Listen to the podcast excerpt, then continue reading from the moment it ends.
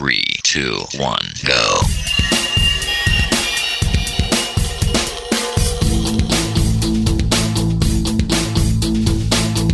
Enredando, la informática que se escucha.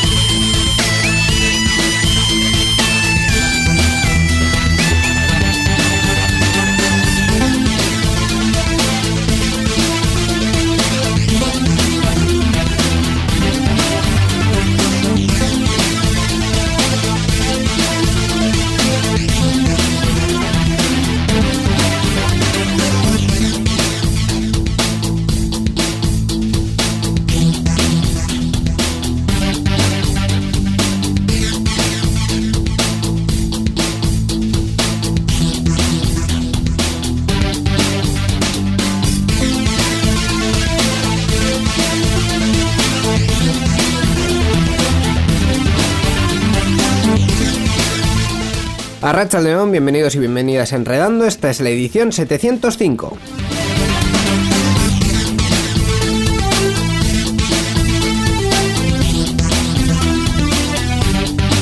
Nuestro invitado de esta semana nos ha, nos ha pedido explícitamente que no hagamos ninguna rima, aparte de que quedaría un poco mal, así que no vamos a hacer ninguna rima, ¿verdad, No, Miquel? No hacemos ninguna rima. Ñico No. Sendino, hola, ¿qué tal? Hola, ¿qué tal? Bienvenido Pues, a este programa 705. Eh, no, no vamos a cerrar. de Enredando, efectivamente.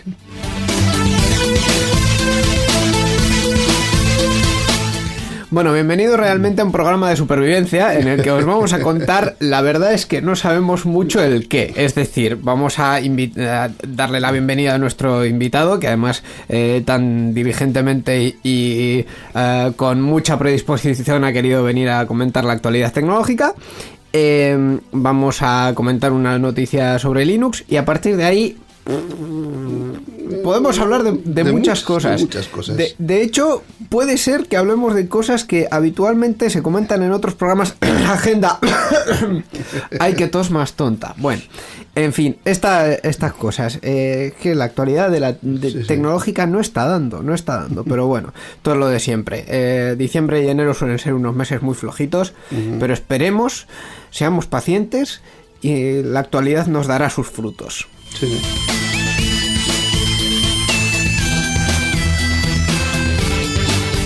Bueno, basta de discursos mm, grandilocuentes. Vamos a presentar el invitado y vamos adelante. Bueno, pues hoy está con nosotros Sergio Presa del podcast La Hora Retrona. Sergio es aficionado a los videojuegos desde pequeño y es ingeniero en automática.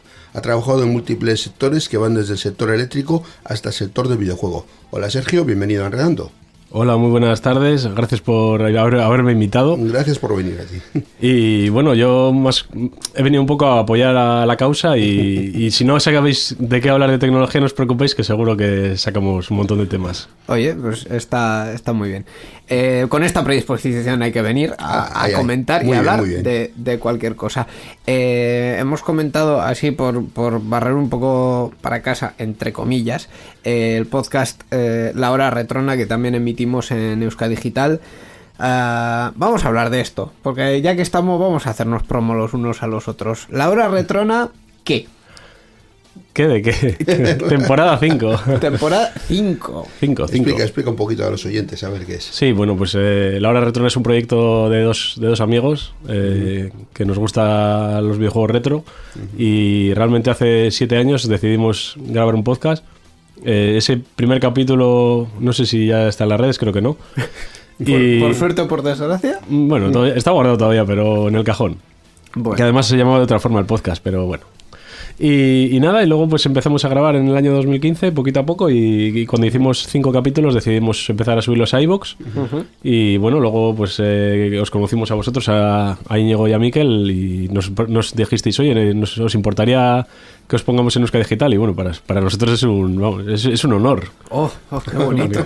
Cuánto jabón, así de repente. Hombre, mm, realmente para nosotros también es un gran honor porque eh, es un programa eh, que yo creo que tiene muy buena calidad en, en el sentido del, del contenido, quiero decir. Sí, porque no, si es por, los, aspe- por el aspecto técnico con nuestros micros del SingStar, pues Bueno, bueno, eso, eso se puede ir puliendo, no, no hay problema, pero sí que es cierto que eh, habláis de videojuegos em, Con unos antiguos, añitos, con digamos, unos añitos, sí. Sí. pero, pero siempre, y de hecho, mm, eh, cualquiera que se haya acercado a los múltiples directos que hemos hecho en la, en la Euskal, eh, hay siempre por detrás un, un, un afán de, de contarlo con, con un punto más, ¿no? Con ese eh, cariño y ese cuidado hacia esa, hacia esa época, hacia ese momento y hacia los protagonistas que, que permitieron que jugásemos a,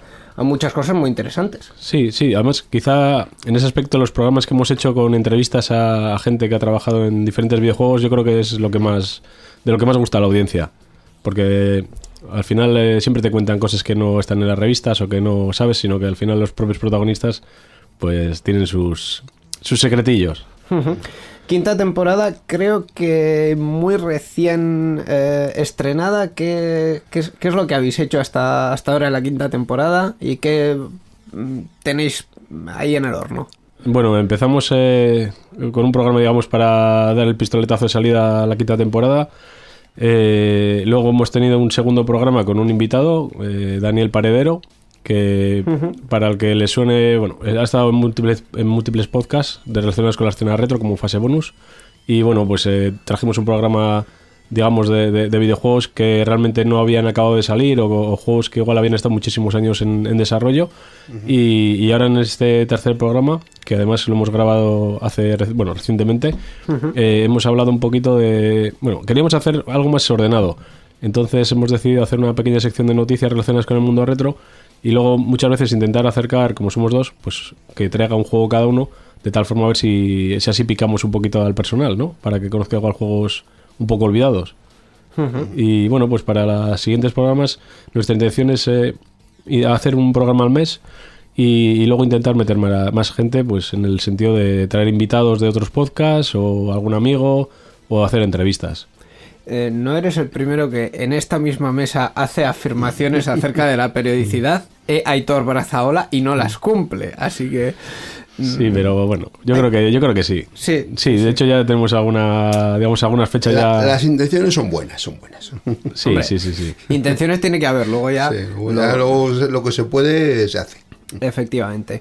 Eh, mm, yo creo que en cualquier punto de, de la vida de alguien que se dedica a los videojuegos y además a hablar sobre videojuegos, hay un momento en el que dice, oh Dios, ¿qué es esto? ¿Qué, qué mundo más maravilloso? ¿Cuál fue tu momento de qué mundo más maravilloso en los videojuegos? Pues eh, bueno, que alguno diga cómo puede ser. Para mí el momento más maravilloso de los videojuegos fue cuando conocí los emuladores. ¿Mm? Porque, eh, bueno, eh, los emuladores más o menos, yo creo que cuando los, los conocí pues tendría unos 15, 16 años. Sí. Y sería el año 97, 98. Y había un montón de máquinas en los salones recreativos porque todavía en aquella época todavía había. Que desgraciadamente pues no pudimos disfrutarlos en nuestra casa. Y yo recuerdo de gastar muchísimo dinero en, en las máquinas. Entonces al final cuando aquello apareció y poder jugar juegos que estaban en el salón de abajo de tu casa, en tu propia casa con la misma calidad, pues para mí eso fue pues casi algo, vamos, mágico. Entonces, aunque no así, en, esa época, pues bueno, había también juegos muy buenos de ordenador y consolas, ¿no? Pero el haber podido, esos muebles, esos juegos que valían un montón de dinero, el poder jugarlos, poder jugarlo en tu casa tranquilamente era, digo, mágico. Mágico para, para la imaginación y mágico para la economía también.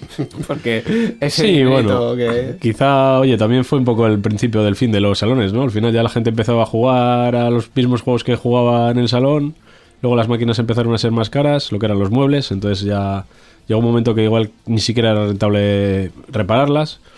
Eh, decir que yo, por ejemplo, tengo una máquina recreativa en mi casa de la época y, y al final aquella máquina la conseguí en el año 2004, pero en relativamente poquito antes, 2002 o así, eh, pues eh, empresas de recreativos de por aquí, de Bilbao, habían tirado un montón de muebles a la basura porque realmente ya no, no había forma de, digamos, eh, sacarles dinero. Los repuestos eran caros, la gente ya no jugaba Y bueno, pues... Ya eh, jugaban en la recreativa, sí, porque ya se había Sí, luego habían empezado, donde se jugaba. habían empezado los cibers, entonces bueno, también la gente, digamos que viró hacia otro tipo de videojuegos. Los juegos ya no eran algo de, de, no sé, tan instantáneo. Empezaron a salir juegos de 80 horas, 100 horas, RPGs. Entonces bueno, eh, Jugar en grupo, esas cosas también. sí, claro. entonces, eh, cam- cosas que se hacen cambió hoy en bastante. día, claro. sí. Entonces bueno, digamos que el arcade pues quedó, el salón recreativo quedó pues para la gente, yo creo que lo vivió. No sé. Y, y bueno, y aparte de eso, pues no sé, eh, estoy para lo que me queráis. Eh, pues mira, para responder otra pregunta más, porque he, he leído por ahí en la documentación interna de, de todo lo que tenemos en los archivos de Euskadi Digital Oh Dios. que, que eh, eres también becario de la asociación Retroacción. Ah, Eh, sí, sí, ¿Cómo sí. es esto?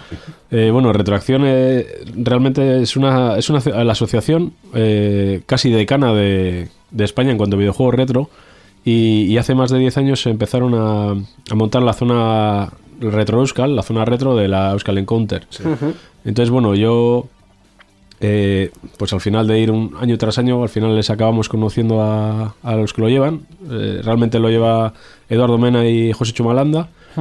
Y en el año 2014 o así, bueno, al final, eh, este tipo de asociaciones conlleva un trabajo, aunque parece que no, pues conlleva cierto trabajo. Entonces, Bastante trabajo, sí. cuando eres joven, por ejemplo, cosas, o no sí. tienes igual, pues no sé, no tienes familia, por ejemplo, empiezas a ayudar. Pero claro, luego la gente que es joven va creciendo, tiene, tiene otros quehaceres y entonces pues se empiezan a desapuntar. Entonces llega un momento en 2014 que desgraciadamente eh, la asociación casi eran dos personas. Entonces ellos de hecho en una charla de la Euskal hicieron un llamamiento pues que si a la gente le interesaba realmente y apoyaba esto, pues que menos que intentar colaborar para que el evento no muriera, ¿no?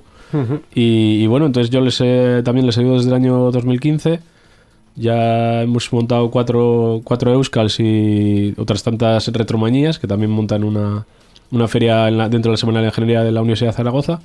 Y bueno, pues eh, está bien, es muy cansado, pero tiene sus momentos, porque al final intentas también a veces traer a algún desarrollador así, pues que sabes que a la gente le va a hacer ilusión, ¿no? Trajimos, eh, por ejemplo, a Carlos Abril, que era el programador del PC Fútbol. Entonces es un juego que al final, pues la gente que tendrá unos 30, 40 años seguro que lo conoce.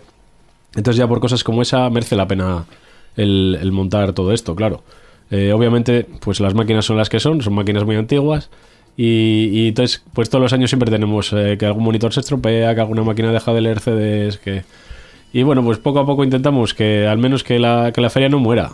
Entonces, eh, para este año yo creo que vamos a tener también una, una buena, digamos, exposición. eh, estamos ya viendo a quién podemos traer y todo. Y bueno, no puedo ahora todavía, es muy pronto para dar nombres y detalles. Pero yo creo que la gente que vaya a la Euskal Encounter y si le gusta el retro, que se pase por allí porque no solo va a haber charlas, sino va a haber también máquinas y puede jugar con ellas. Había una cosa que me llamó la atención, la verdad, y además en esta última Euskal, en la pasada Euskal del, del año pasado, o Sí, esta en última- 2019. Esta, que hemos- esta última que hemos tenido, ver a chavalitos, chavales de, yo qué sé, de 10, 12, 13, 14 años, jugando con, con las máquinas que, vamos, que tienen más edad que ellos, pero muchísimo más edad Sí, que sí, ellos. sí, sí, sí. Sí, sí, sí, y la las manejaban estupendamente y les parecían, oye, qué chulas, tal, no sé qué. Eh, hombre, los, los gráficos, decían, no, los gráficos no tienen nada que ver con los juegos de hoy día, pero son entretenidas y les gustaban. Y yo, mira, pues, pues estos juegos a los chavales de hoy en día les siguen gustando. Sí, además, Eso me llamó la atención. lo mucho. bonito de esos juegos es que muchas veces no te tienes que hacer un tutorial de una hora para saber cómo funciona. Eh, Entonces, sí, al final, es- muy a- a- intuitivo, a dar sí. cuatro botones, Sí, sí. Y muchas veces vienen niños, eh, digamos, también empujados por sus padres, porque como es un evento que está en la zona open de, de la Euskal, y el todo el mundo, entonces... eh, muchas veces pues viene el padre, yo que sé, que tiene 40 años con el hijo de 5 y esto juega yo y tal, y luego pues le ves al chaval que, que se engancha. De hecho, hemos tenido algún año incluso... eh, hay un juego que se llama Tupper, que es eh, de repartir cervezas, Sí. y, y ver a niños jugando que claro ellos realmente pues solo saben que están sirviendo cosas pero si dijeras "Joder, está, está dando cervezas y, y bueno y luego pues hemos tenido algunas Cervezas virtuales. eso es cervezas virtuales y también hemos tenido alguna bueno en los últimos años hemos intentado acercar un poquito a el tema de desarrollo homebrew a la Euskal. Y tenemos lo que se llama Retro Talents dentro de, de, de la feria que normalmente suelen ser eh, desarrollos para máquinas antiguas hechos a hoy día. y, y bueno, eh, no sé, de momento yo creo que lo hemos llevado bien y, y los trabajos que hemos tenido, yo creo que bastante bien, pero a veces tenemos que ir casi nosotros pinchando a la gente para que pues nos digan algo, ¿no? O, o mira, que co- consideremos que tu juego está muy bien y tal, ¿te importaría tenerlo en, en? Incluso nos ha tocado alguna vez firmar algún en- en- un NDA. Por si acaso igual nos mandan una ROM previa y no sea que luego de repente la ROM se esparza y... Entonces, bueno, está, está bien. Bueno, pues eh, también es muy interesante esa, esa labor, no solo contar lo que se vivió en una época, sino también eh, poder mm, volver a jugarlo, ¿no? Volver a, Sí. a- a disfrutarlo. Eh, por cierto, me voy a marcar aquí un off topic total. Eh, mm, Carlos Abril mm, o alguien del rollo de PC Fútbol no estuvo imputado hace poco por algún mangoneo de corrupción increíblemente gordo. Yo creo que estás hablando de Ignacio Pérez Dolcet, que ese fue el creo que el que fundó eh, Piro Studios, los que hicieron comandos. Vale, efectivamente, me Sí, estaba mezclando. Seguramente se conozcan, pero no, o sea, uno al final trabaja en Dynamic Multimedia y Piro Studios era otra compañía aparte. Vale, Las dos ubicadas en Madrid, pero Vale, es que al final eh, eh, estamos hablando de una misma época. Mm, Yo lo sitúo en una misma época, igual, igual no es así, pero yo sí que lo sitúo en una misma época porque eh, a finales de, de los 90 fue cuando se publicó Comandos y Mm. cuando el PC Fútbol empezó a tener su, su relevancia. Entonces, pues se me van los nombres. sí, y... además yo creo que aparte, al igual que hoy día se conocen todos los desarrollos, desarrolladores entre sí, en aquella Sí. época en los 90 tampoco había tantas compañías, entonces No, al final te aseguro que es- en alguna ocasión seguro que han coincidido de cervezas. Vale, eh, es- está bien, pero no les vamos a poner a unos la mochila de los No, no, otros, no, no. Por favor. Vale, pues yo creo que un poquito como carta de presentación nos ha quedado bien, nos ha quedado redonda. eh, y vamos ya con las noticias. ¿No? Pasamos a Yes. Pues vamos a las noticias. Participa con nosotros en Enredando. Envía tus mensajes al email oyentes@enredando.net o a través de nuestra página web en www.enredando.net. También estamos en Twitter. Sigue al usuario Enredadores. Esperamos tus comentarios.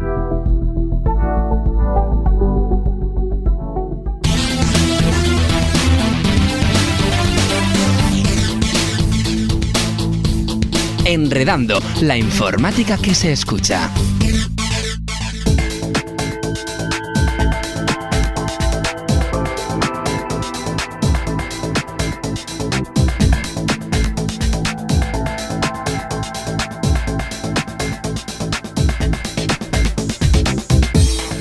Y con esta música entramos en la sección de la noticia sobre GNU Linux de la semana. Eh, Linux, Linux. le encanta, le encanta el título. el título. eh, a Lo- mí lo no. elegí yo, así que por eso me gusta. Sí, sí, a mí no, por eso nunca lo digo. Ya Así lo sé, que, ya lo sé. eh, esto es lo, lo más importante que ha pasado en, la- en Linux en, esta, en estas dos semanas. Bueno, pues eh, tampoco hay tanta- tanta- tantas cosas de actualidad, entonces bueno, pues lo que me ha parecido interesante es lo que, lo que traigo al programa. Y lo que te ha parecido interesante es... Pues es una nueva distribución llamada OpenEuler de Huawei basada en CentOS. Eh, Para quienes conocen el trabajo de Huawei sobre Linux deben saber que la empresa china desarrolla una distribución de Linux llamada EulerOS, la cual está basada en CentOS y que está destinada a un uso comercial para aplicaciones eh, empresariales. Ahora han sacado esta OpenEuler, que viene a ser la versión gratuita de EulerOS, y en el anuncio Huawei dio a conocer la liberación de la primera versión, la eh, OpenEuler 1.0, la cual ya se ha publicado en el sitio web del proyecto. Eh, a primera vista, las diferencias entre OpenEuler y CentOS son bastante significativas y no se limitan a un cambio de marca. Por ejemplo, OpenEuler incluye un kernel Linux modificado 4.19, systemd 2.46, 43, perdón, eh, hash 5.0 y un escritorio basado en Genome 330. Junto a esto se han introducido muchas optimizaciones específicas del procesador ARM64, algunas de las cuales ya se han transferido a las bases de códigos centrales de los núcleos Linux, GCC, OpenJDK y Docker. Para quienes estén interesados en probar esta distro de Linux, pueden dirigirse, eh, dirigirse al sitio web oficial del proyecto, en el cual eh, en su sección de descargas podrán obtener el sistema, eh, es un fichero ISO que ocupa 3,2 GB y está disponible para las arquitecturas eh, ARM64 y también la arquitectura x86 en 64 bits. Sí. La web es muy sencillita, openeuler.org. Eh, como es de Huawei, pues está en chino, aunque tiene también una parte que se puede ir en inglés, se puede acceder en inglés. Muy bien, menudo rostro tienen los de Huawei. O sea, Bueno. quiero, es lo único que yo voy a comentar sobre esta noticia. Menudo rostro tienen, porque ahora van de salvadores y salvapatrias de GNU Linux y todo muy bien. Pero esto lo están haciendo básicamente para no verse una vez más con el culo al aire en la próxima eh, sanción de Estados Unidos. Cuando Trump le vuela, el- se le vuela, le vuela a picar y diga, no, se puede utilizar Android, ¿no? Eh, efectivamente, cuando Trump vuelva a tener su cuarto de hora que entra en Twitter y se le va la pinza, Ay, ay. eh, ahí es cuando, cuando va a volver Huawei a decir, hombre, pues mira, esto que teníamos aquí, pues igual lo podemos meter en algún móvil o en algún ordenador o en alguna cosa de bueno, al principio es una distro para, para ordenadores, vamos. Sí, pero bueno, eh, todos sabemos que mm, adaptable a móviles completamente sin ningún problema. Menudo rostro. sí. Sí, además Huawei es fabricante de ordenadores también. Sí, sí. O sea que al final, bueno, y si te descuidas dentro de poco entrarán en el coche eléctrico.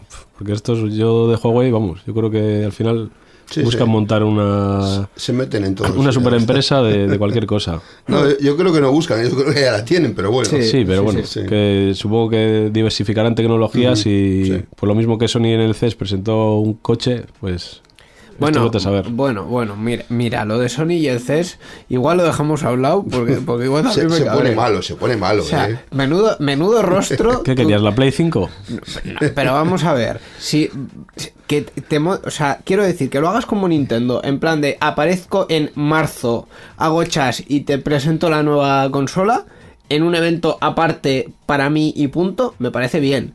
Eh, ir, a- que es lo que van a hacer este año básicamente, se van a montar Sony su evento aparte para la PlayStation 5 y van a pasar pero 300.000 pueblos del E3. Bien, estupendo. Pero ir a una feria a decir, mira, pues tengo algo de videojuegos, eh, un logo, por favor, por favor, por favor.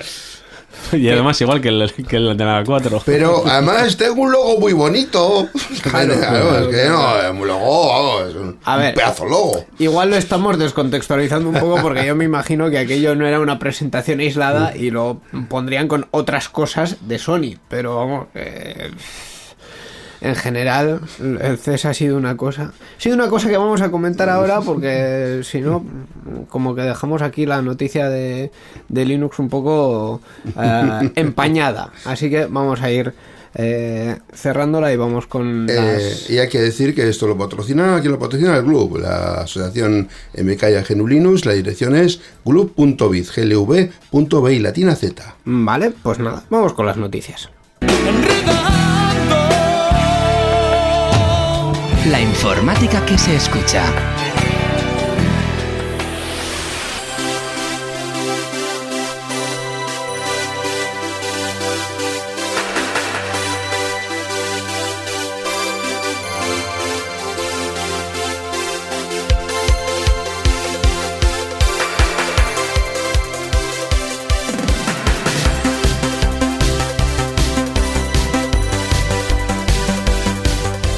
Pues lo dicho, vamos ya con el resto de mm, noticias. Eh, mm, nuestro invitado Sergio se ha quedado con ganas de decir más sobre el CES. Te, te he visto ahí como diciendo, pero ¿vamos a comentar más o no vamos a comentar más? No, ¿Qué es la, esto? la verdad que, bueno, el CES ahí para mí ha sido una decepción. Comparado con lo que Oh, oh, oh, estamos muy de acuerdo. comparado con lo que había antaño y eso, y yo creo que las empresas al final vamos a decir que, hacen cosas muy parecidas, ¿no? No hay, digamos, ideas locas que, que antes presentaban. Entonces, eh, no se quieren arriesgar. Te voy a dar mucho la razón y además voy a poner el ejemplo del año pasado. 2019. Llega una empresa china que no la conoce ni Dios al CES y dice, miren, aquí un móvil con pantalla plegable. ¿Qué hicieron el resto de empresas más o menos chinas o más o menos japonesas durante el siguiente año? Presentar eh, móviles con pantalla plegable. Samsung, Huawei, etcétera. Algunos eh, pegaron buenas leches con los móviles de pantallas plegables, pero bueno, sí, lo intentaron. pero por lo menos hubo algo, hubo Sí, algo que sí, nos sí. mantuvo todo el año diciendo, bueno, y ahora llega el Mobile World Congress y esto va a tener continuidad o no va a tener continuidad. Entonces, eso es lo que a mí me ha faltado en el, en el CES, que es algo que digas, ah, Pues sí, básicamente. es verdad, ¿eh? Es que, bueno, es una pena, pero es que las compañías están un poquito A, ver qué pasa. Sí, también es cierto que, y yo creo que alguna vez más lo hemos comentado, el tema de los eventos para presentar cosas cada vez va a menos. Eh, las ferias tecnológicas hace mucho tiempo que no tienen ese papel mm, fundamental en, las, en los calendarios de las empresas. Fíjate, mismamente Nintendo, que vamos, va al E3 como si fuese a la Euskal Encounter, con, con con- con sus tótems para que juegues está. a las cosas y ya está, o sea, es así. Pero, eh, Claro, eh, esto no es 2005, donde cuando querías tener relevancia en prensa tenías que hacer un gran evento y tenías que intentar que todos los actores del mundo tecnológico fuesen un poco a la vez. Porque si no, Fíjate lo que ha pasado ahora que dices 2005 con el Simo, por ejemplo. ¿Quién, quién le ha visto y quién le ve? Eh, Oh, madre mía. Que ha pasado de ser el Nova más en cuanto a tecnologías a. mm, No sé, de hecho, no sé si lo siguen haciendo. Sí, eh, se ha reconvertido en Simo Educación, la feria donde podrás encontrar cómo evitar que tus niños hackeen los iPads del colegio. Básicamente. Qué lástima, qué lástima. Bueno, Con lo que ha sido el Simo, a ver. Yo me acuerdo de la época buena del Simo, madre mía, era aquello una cuenta, barbaridad. cuenta, cuenta, cuenta. un montón de pabellones, presentaban allí de todo, había mucho, una cantidad, pues, por ejemplo, eh, el HDTV, por ejemplo. aquel HDDVD. perdón. HDDVD, en la presentación de eso estuve yo, en una fiesta que montaron. En la Toshi Fiesta. En la Toshifiesta de Toshiba, sí, sí, presentaron aquello, era, wow, tenemos el HDDVD, wow, una maravilla, tal. Oye, y comíamos bien aparte de eso también. La, la- la verdad que sí. Pero más allá de eso, bueno, yo voy a contar otra anécdota y la que estamos. presentación de, de, de, teleserie de Vodafone estuve yo también, en esa. Del 3G. Del 3G, del 3G. No, no, es que- Hace ya puf, de años, pues mm, 10 o 15. por lo menos. Más o menos. Por lo menos. Eh, de hecho, yo voy a contar una, una anécdota con permiso de, de Rafa Martínez, que la última vez que yo recuerdo que fue al Simo, eh, nos estuvo contando por WhatsApp, o sea, no fue hace mucho, sería 2011, 2012. Bueno, no fue hace No mucho. mucho. Hace un poco de años ya, ¿eh? Ay, ay, ay, ay, ay, ay, que, que acabo de caer. Ocho Bueno. o nueve años solo, no hace Bueno, mucho. para lo que es el Simo, No. no fue hace mucho, ¿vale? Mm, sí. Entonces, eh, nos contaba por, por WhatsApp, nos decía, "Mm, es que el Simo me lo he visto en media hora y me he ido a la feria de mm, reforma de cocinas y baños. a ver qué alicates le pongo a mi, a mi baño. Y yo, bueno, pues... Quiero alicatar el baño y estoy mirando los azulejos, ¿no? Efectivamente, efectivamente. Bien, Entonces, pues. mucho más así- interesante que así. Simo. También, Oh, Dios también es cierto que eh, en, el sector educativo y en lo que ha- de lo que ahora trata el Simo hay gente muy buena y buenos profesionales y empresas que han sabido ver ese nicho eh, mucho antes que los demás y que mm, están haciendo cosas muy interesantes. Pero claro, esto no tiene el glamour y la pompa de la Toshi Fiesta del HDDVD. O sea, Por ejemplo. esto es así. esto Sí, es sí, así. sí, sí. Pero bueno, eh, hablando de eventos, por cierto, eh, los eventos, estamos aquí defenestrando los eventos tecnológicos como si fuese esto una cosa terrible. Y tenemos unos cuantos. Y Y, te iba a remangar también la, la, la sintonía de, de, de la agenda de, de Siren Server, me has dejado, ¿no? esto, esto es un robo constante. Yo quería robar hasta la sintonía, pero no, eso no me dejas. Mira, mm, eh, mm, y yo traje los eventos tecnológicos A Euskadi, chaval. a Euskadi Digital. Chaval. Vamos a ver. Es, esto es una Te ha quedado muy buena semanita, eso sí. Sí, de verdad que sí. Eh, no, yo iba a decir que mm, mm, Pa- Para, que no sepa, Vaya Semanita es un programa de humor que se ha hecho en... Pues no, a ver, a ver, Miquel. Yo creo que sí, yo creo que vaya semanitas de las pocas cosas que los vascos no tenemos que explicar. Sí, eh, lo hemos exportado ya muchos Por sitios. suerte. Es cierto, es cierto. O sea, quiero decir, Oscar Terol y Mm. Antonio Aguirre Gómez Corta pueden ser la- los dos vascos más famosos Más conocidos. del mundo de la televisión. Eso es, eso es digamos posible, así. sí. Eh, en cualquier caso, eh, iba a comentar con gran acierto por mi parte, además, que eh, los eventos tecnológicos, en vez de mm, morir, eh, se han ido reconvirtiendo y Sí. buena cuenta de ello tenemos los tres próximos que se van a celebrar un poquito en nuestro área de influencia en, en Euskadi. Eh, el primero es la Global Game Jam, que mm, así brevemente es una especie de hackathon de videojuegos. Es decir, como idea está muy bien, vamos a reunir a gente que quiera hacer videojuegos, ¿vale? En un espacio, todos juntos, da igual la disciplina que toquen, pero que tengan algún interés en, en ello, En la creación, sí. les ponemos un tema y les ponemos tres días. Administratelos como quieras. A crear videojuegos como locos ahí. Comer y dormir puede ser opcional. Eh, la última parte quizás un poco más Hombre, cuestionable, pero lo, lo de comer, eh, pero lo de dormir, eso está sobrevalorado. O sea, ya en las Euskal se puede saber que eso está sobrevalorado. Sí, pero bueno, eh, quitando ese, esa parte un poco más ah, y- y, pss, frívola, digamos, sí. que es cierto que de, de estos eventos, de las Global Game Jam, salen ideas muy buenas que luego se convierten en, en juegos y que es un evento que, quieres que no, mm, ha terminado consiguiendo celebrarse a nivel global a la vez todos juntos eh, o sea, es una cosa un tanto, un tanto loca que haya un evento que se celebre en 100, 150 ciudades a la vez. Y una de ellas es en Bilbao. Va a ser del 31 de enero al 2 de febrero de este año, de 2020, en Digipen, en la sede de la Universidad de Videojuegos que hay en Zorrozaurre. Así que, pues, eh, no sé la, si has la tenido... página Global Game, Game Jam. Joder, eh, Global Game J-A-M. Jam. Todo junto punto org. Sí, suerte con encontrar información allí. Porque... Bueno, oye, la página es esa. porque es un poco para valientes. No sé si tú has tenido, Sergio, la oportunidad de estar en alguna de ellas. de Yo participar. no he, ido, no he ido como participante, pero sí he ido pues dos o tres veces a ver lo que se hace allí. Y bueno, considero que es una oportunidad para la gente que quiere, que quiere pues digamos, conocer a gente que también esté interesada en el mismo hobby, en hacer videojuegos. Eh, y bueno, luego la realidad es que al final que en tres días te da tiempo a poco, más que a proto- prototipar y muchas veces también te apoyas en, en- bueno, hoy en día es más fácil tener igual unas herramientas que con unas pocas cosas, tipo Unity o motores ya prehechos como, no sé, el Construct o... Entonces, bueno, Game Maker, entonces, bueno, permite, digamos, a esta gente, en, es que apenas tres días no te da tiempo a nada, si... Bueno, a, a- a crear una idea, a Sí. juntarte ahí y Sí. intercambiar impresiones que luego en un momento dado eso pueda llegar a dar un fruto, aunque sea más Sí. adelante después. Sientas las bases un poquito, es lo que yo veo ahí para es. eso. A ver, hacer un prototipo, un una- pequeño una primera- un poco funcional Y y luego por lo vas, menos pues, sí. ver si la idea va a algún sitio. Sí, sí, Sí. sí. Para eso sí te da tiempo. Pues está, sí, está, está, está muy bien. Lo que pasa es que, como habéis dicho, se duerme poco. La gente ahí luego va se, ahí se a- duerme después. Luego a se- tope y bueno, luego pues, eh, no- creo que las entregas de premios o bueno, digamos cuando ya hacen las, las presentaciones cada grupo suele ser el domingo a la tarde, con lo cual pues al final los tres días, el domingo casi como quien dice, pues vas ahí habiendo dormido poco y casi para ver que se ejecuta lo último que hiciste el sábado a la noche, ¿no?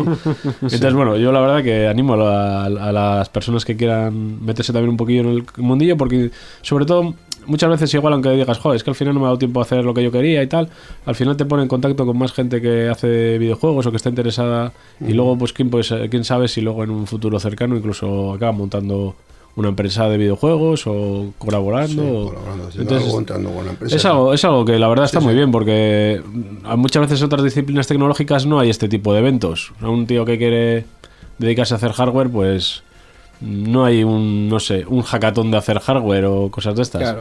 Sí. Entonces, eh, bueno, la verdad que todo el mundo que esté interesado en videojuegos, yo les digo que lo aprovechen porque está, está muy bien. Eh, como anotación al margen de lo que acabas de decir, eh, para la- los que estén interesados en cosas más relacionadas con el hardware o con eh, cacharrear, digamos, con la tecnología en, formato más físico, ¿no?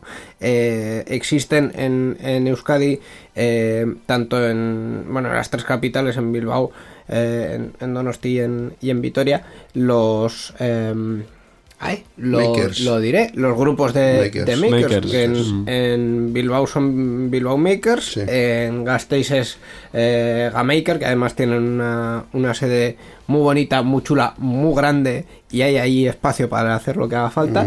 Y en, y en Donosti, tampoco me va a salir el nombre.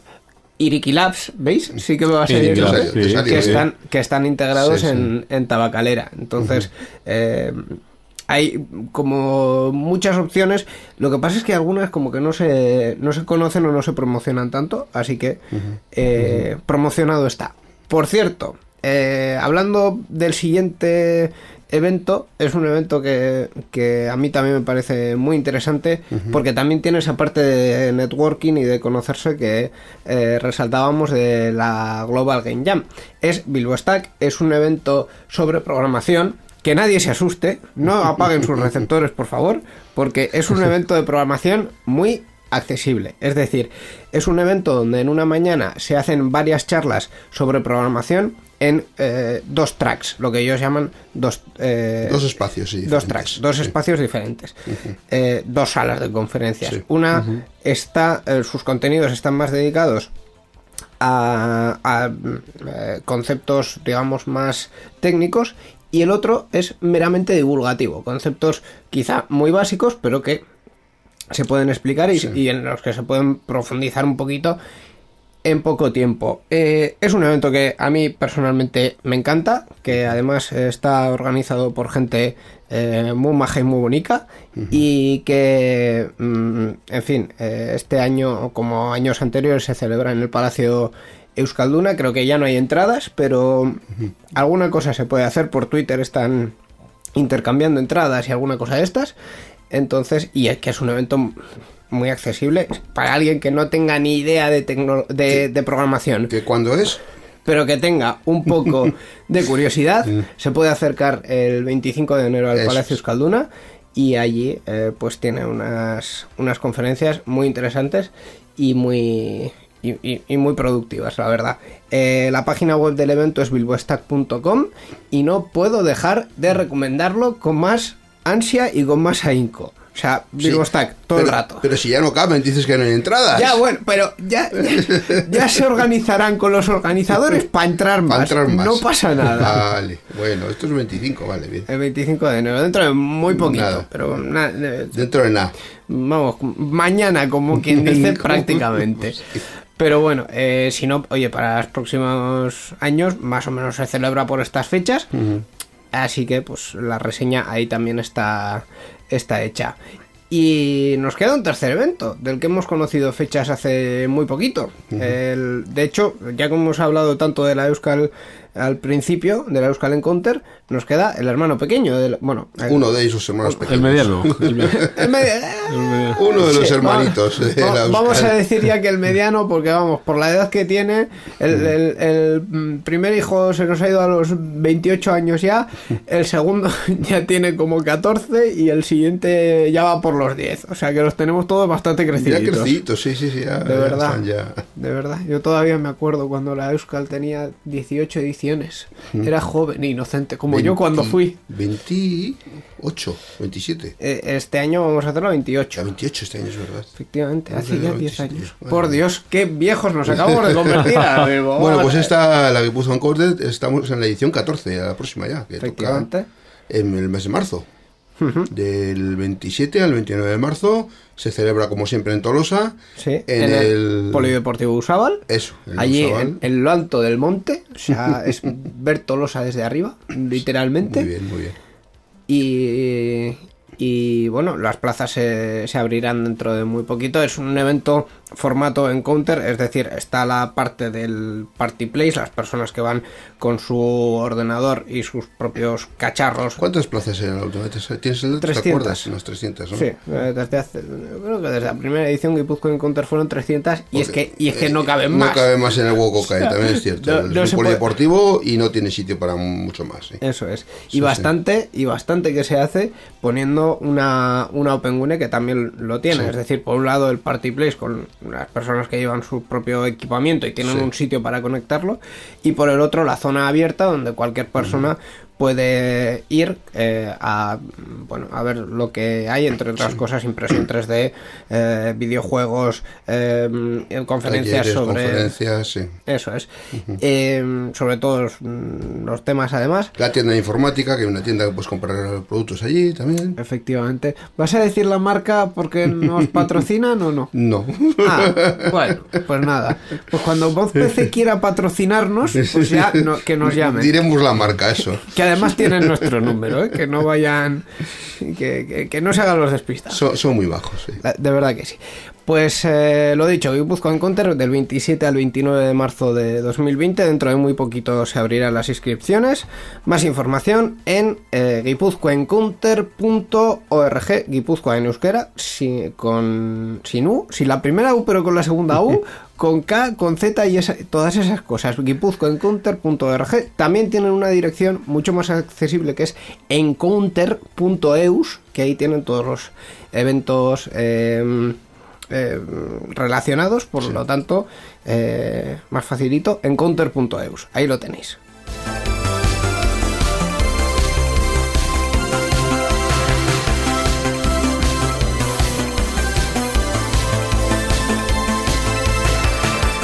Bueno, Miquel, yo tengo una noticia para ti que quizá no te has dado cuenta, pero principalmente porque no estás viendo el tiempo que llevamos, pero eh, te puedo anunciar en este momento que llevamos bastante más de la mitad del programa y solo hemos comentado una noticia. La culpa es mía.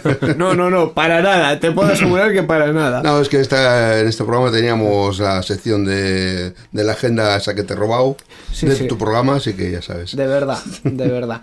Pues eh, vamos a comenzar ya con la actualidad, con las noticias.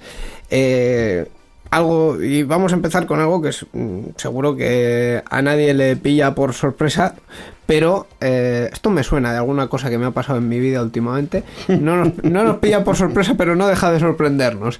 Eh, Microsoft deja de dar soporte al sistema operativo Windows 7. Pues eso, que Microsoft ha dejado de dar soporte al sistema operativo Windows 7 10 años después de su lanzamiento.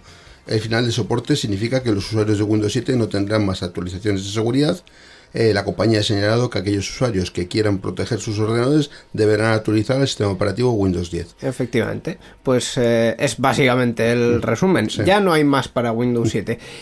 Asterisco, es decir, eh, habrá probablemente en algún momento alguna actualización de estas de algo súper gordo que nadie se ha dado cuenta hasta ahora que habrá que actualizar por si las moscas y sobre todo para los clientes corporativos gordos, pero eh, no hay más Windows 7, ya, ya está. El, el tema es que el antivirus sigue actualizando y funcionando y actualizando. Eso sí, ¿eh? el, el Microsoft Security Essential va a seguir funcionando y también actualizando. Eso es lo que queda.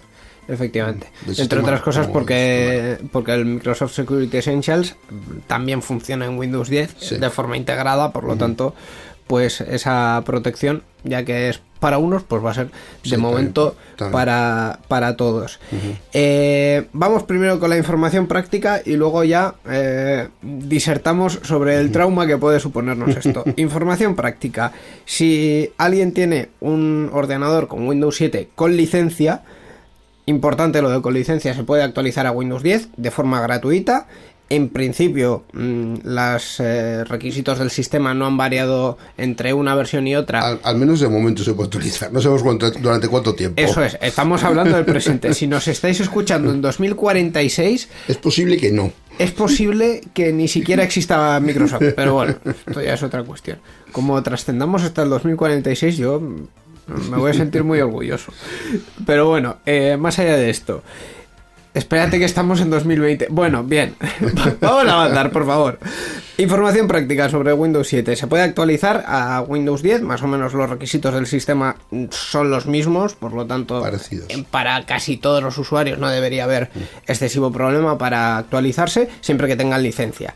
Es eh, de momento gratuito y se puede hacer desde la página web de Microsoft. Hay mm, infinidad de tutoriales en internet, así que eh, a Google y a otros buscadores os encomendamos eh, para hacer ese eh, proceso. Que es un proceso realmente sencillo, no es Sí, difícil. la sí. verdad es que no tiene No ninguna, ninguna complejidad. ¿Se puede seguir ut- utilizando Windows 7? Sí, es lo más recomendable. Eh, no, ¿Es- ¿va a ser el sistema operativo más inseguro del mundo? Hombre, todavía hay gente que sigue usando Windows XP. Entonces, relativizándolo, Y he visto a personas que utilizan todavía Windows 95.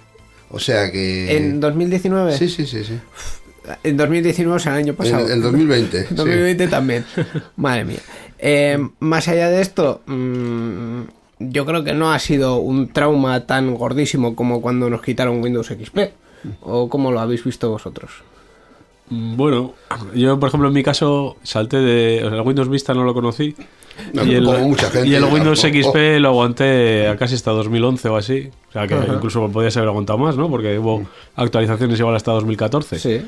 Y bueno, luego Windows 7 la verdad que lo empecé a, utilizar en el trabajo y siempre muy bien. Hace ya tiempo me pasé a Windows 10, pero por aprovechar aquello de que te pasase los dos primeros años y era gratuito, que luego al final no, se, no, no fue así, pero... Me pasó lo mismo con Windows eh, de Windows XP Vista fuera, olvidaremos de Vista, Windows 7 tal, luego sacaron el Windows 8 que también olvídate. Sí.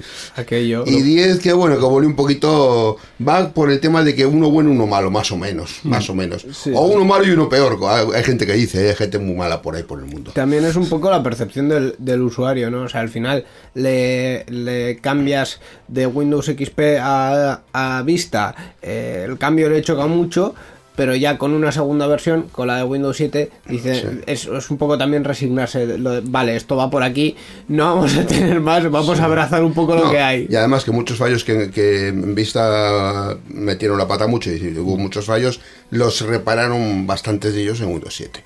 Los dejaron bastante Yo, por bien. ejemplo, en el caso que estéis comentando también, eh, viste Windows 7 al principio no me tocó porque eh, en 2008 me compré un Macintosh y entonces durante mucho tiempo he utilizado Mac y bueno, ahora pues pico un poco, un poco Windows, un poco Linux, un poco Mac, entonces tampoco tengo un sistema operativo que diga es que es este el que me gusta y muchas veces depende para lo que lo quiera. Eso también es verdad. Depende para qué lo vas a usar, o usas uno u otro. Es así. Eh, en, en el punto, desde el punto de vista de las empresas más grandes, porque al final una de las cosas que todo el mundo mm, ve o prevé cuando hay eh, este tipo de actualizaciones son las grandes empresas prácticamente mm, cayendo en cascada diciendo no, pero ¿por qué? ¿Pero, pero qué es esto? Eh, yo conozco algún caso, que lo he conocido mucho después, eh, de empresas que dejando Windows XP de dar soporte en 2014, eh, abandonaron empezaron con los planes para abandonar Windows XP en 2016. O sea, aquello fue gordísimo. Esto no lo está siendo tanto, es decir, poco a poco las empresas, se- sobre todo las grandes, los casos que yo conozco, se han ido migrando a Windows 10, eh, por suerte, y los que no se han migrado a Windows 10 se han migrado a eh, Windows 8.1 integrado, integrado en cajeros automáticos, integrado en las máquinas de- del metro, integrado en ese tipo de cosas. Entonces, pues, por lo menos estamos, de momento estamos salvando los muebles. O sea, la cosa, la cosa podría ser muy grave, pero no lo ha sido. No lo ha sido. Está bien. Está dentro de lo razonable. Así que, y por supuesto que el consejo de siempre patrocinado por el club, podéis aprovechar para pasaros a Linux. Perfectamente. favor. A ver, Ubuntu es una cosa. Bueno, Ubuntu. Ay, es que ya. Entre otras muchas, hay entre muchas otras posibilidades. efectivamente. Hay muchas posibilidades. Hay tantas posibilidades que podéis elegir, pues básicamente la que os apetezca sí. y la que queráis. Eh, ¿Tenemos alguna noticia más? Yo lo digo porque es que ya nos hemos quedado sin tiempo, entonces no sé si de lo que hay, Miquel, quieres eh, destacar algo. ¿Me dejas a mí que destaque algo? Destaca tú lo que quieras. ¿O directamente no destacamos nada y, no, y nos vamos ya a... Si tenemos tiempo para una más, Bueno, eh, pero realmente de lo que hay en el guion casi, casi nada. así que no, ¿no? Eh, bueno. Bueno. recordar un poquito, por cierto, que estamos metiéndonos en las fases eh, ya más eh, extendidas del dividendo digital, por lo tanto que mm, en el caso de Euskadi no es muy grave, pero si alguno eh, tiene problemas en los próximos días o empieza a ver cartelitos de este canal desaparece y tal, eh, que sepa que efectivamente tenemos otro dividendo digital y que hay que adaptar la instalación individual o colectiva, que hay dineritos, hay ayudas del Estado y que, bueno, eh, como esto ya en febrero y progresivamente hasta junio va a ir ocurriendo, pues que a nadie le, le pille por sorpresa. Es lo que quería destacar yo hoy, información de servicio público, ya ves, Muy bien. esto, esto es lo que tenemos. Así que... La televisión es muy importante, ¿eh? Como no falle a mucha parte de la población la televisión, yo preveo suicidios colectivos. La verdad que no, la verdad que no, pero bueno, como eh, siempre está bien recordar esas cosas que nos van a ir pasando, pues oye, yo lo, lo dejo ahí para quien quiera para quien quiera recogerlo. Es cierto que Ante esto habrá alguno que ha, que ha dicho, otra vez volver otra vez a llamar al antenista, otra vez volver a coger todos los canales de la televisión. Sí, ¿Habrá algún otro que habrá dicho televisión, antena, instalación? ¿Qué? Pero la televisión no va con internet. ya, también. Y ya está, ya esto mm, va por barrios. Mm, Efectivamente, eso también es cierto. eh, literalmente incluso por barrios, pero bueno, ya, de, de- de las cuestiones... eh, eh, de, eh, no, no, no sé qué palabra iba a decir, pero de las cuestiones eh, ah, políticos-sociales ya hablamos otro día. Otro día, Es- sí. Esa era la palabra. Muy Va- bien. ala, vámonos. Participa con nosotros en Enredando. Envía tus mensajes al email oyentes@enredando.net o a través de nuestra página web en www.enredando.net. También estamos en Twitter. Sigue al usuario Enredadores. Esperamos tus comentarios.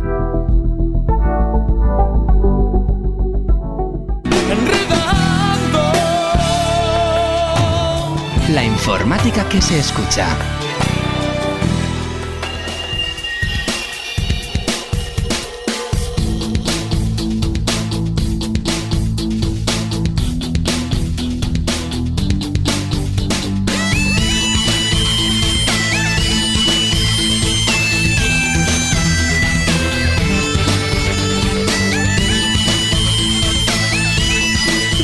Pues hasta aquí ha llegado esta edición de Enredando, la 705. Eh, Sergio, hoy no te hemos dejado hablar mucho, yo creo, ¿no? No, al final es que se se ha pasado en un momento el programa. Eh, Yo pensaba, bueno, una hora de programa hablaremos de un montón de cosas y apenas hemos tocado un par de noticias. ¿Qué va? ¿Qué va? Si es que al final se nos, se nos va volando. Nada, Y- y hacer telemaratón navideño este año. En, en Navidades precisamente no ando yo muy solo de tiempo. pero Bueno, pero oye, por lo menos nos está dando un plazo razonable. 11 meses para preparar un, tele- un, un radio maratón. Bueno, Bueno. está bien, está 11 bien. meses, un poco justo, vamos a andar ahí. ¿eh? Sí, pero Bien. bueno, eh, en fin, hay, hay cosas en esta casa que se están planificando con más tiempo, así que me parece razonable. Pero bueno, más allá de, de eso, al final, como todos los invitados que, que venís nos contáis cosas tan interesantes en, en- en la primera parte del programa, pues, pues, pues terminamos hablando de vosotros. No, no, eso, que sí. eso Claro, es, eso bueno, eso es bueno. Eso es bueno, sí, sí, sí. De verdad que sí. No, muchas gracias por haberme invitado. Muchas gracias por venir. Mm, efectivamente. Eh, para terminar, por cierto, si alguno de nuestros oyentes quiere contactar contigo eh, y, mm, yo qué sé, preguntarte por esas eh, cosas tan interesantes que haces en Retroacción o el podcast o lo que sea, mm, Twitter, por ejemplo, Sí, Twitter, eh, arroba loco mjj. Muy accesible con las dos Jotas. ahí. Sí, bueno, eh, lo de la doble J es, bueno, es una historia aparte. ¿no? Cuéntanos, cuéntanos brevemente. bueno, la historia viene de. Yo era muy fan de Michael Jackson en su día. Y, entonces en su día puse Loco MJ. Y luego, pues, eh, no sé, alguien lo ha registrado antes que yo, el Loco MJ, y entonces puse la doble J porque el nombre real de Michael Jackson era Michael Joseph Jackson y por eso está lo de MJJ. Es que eso ya eso, no sabía yo eso. Pues, Siempre eh, aprendes algo. ¿eh? En, en Rando siempre se aprende algo nuevo. Efectivamente. No podemos poner música de Michael Jackson para terminar, ¿no? No, él tiene derechos, creo. Sí, creo que sí. Podéis Eh, jugárosla. No, Sí, no, sí. mejor que no. último paréntesis del programa. AGEDI, la asociación que no nos permite poner música eh, De Michael Jackson. con derechos y de Michael Jackson en concreto, eh, ha creado unos premios para promocionar la música, la música como concepto general, que los ha llamado los premios Odeon, o Odeon, o como sea que, se que se diga. Eh, pues bueno, para que lo sepáis, eh, es, información útil que podéis tener en vuestra vida. No sé, me, me ha dado por ahí. Hubo una gala retransmitida en televisión hace esta semana. Ah, Efectivamente, Sí. precisamente por eso. eh, por eso se- La pasada semana. Sí. Sí, sí. El- la semana en la que estamos grabando, bueno, en concreto fue el 20 de enero. Bien, vale. La madrugada del 20 de enero. Bien.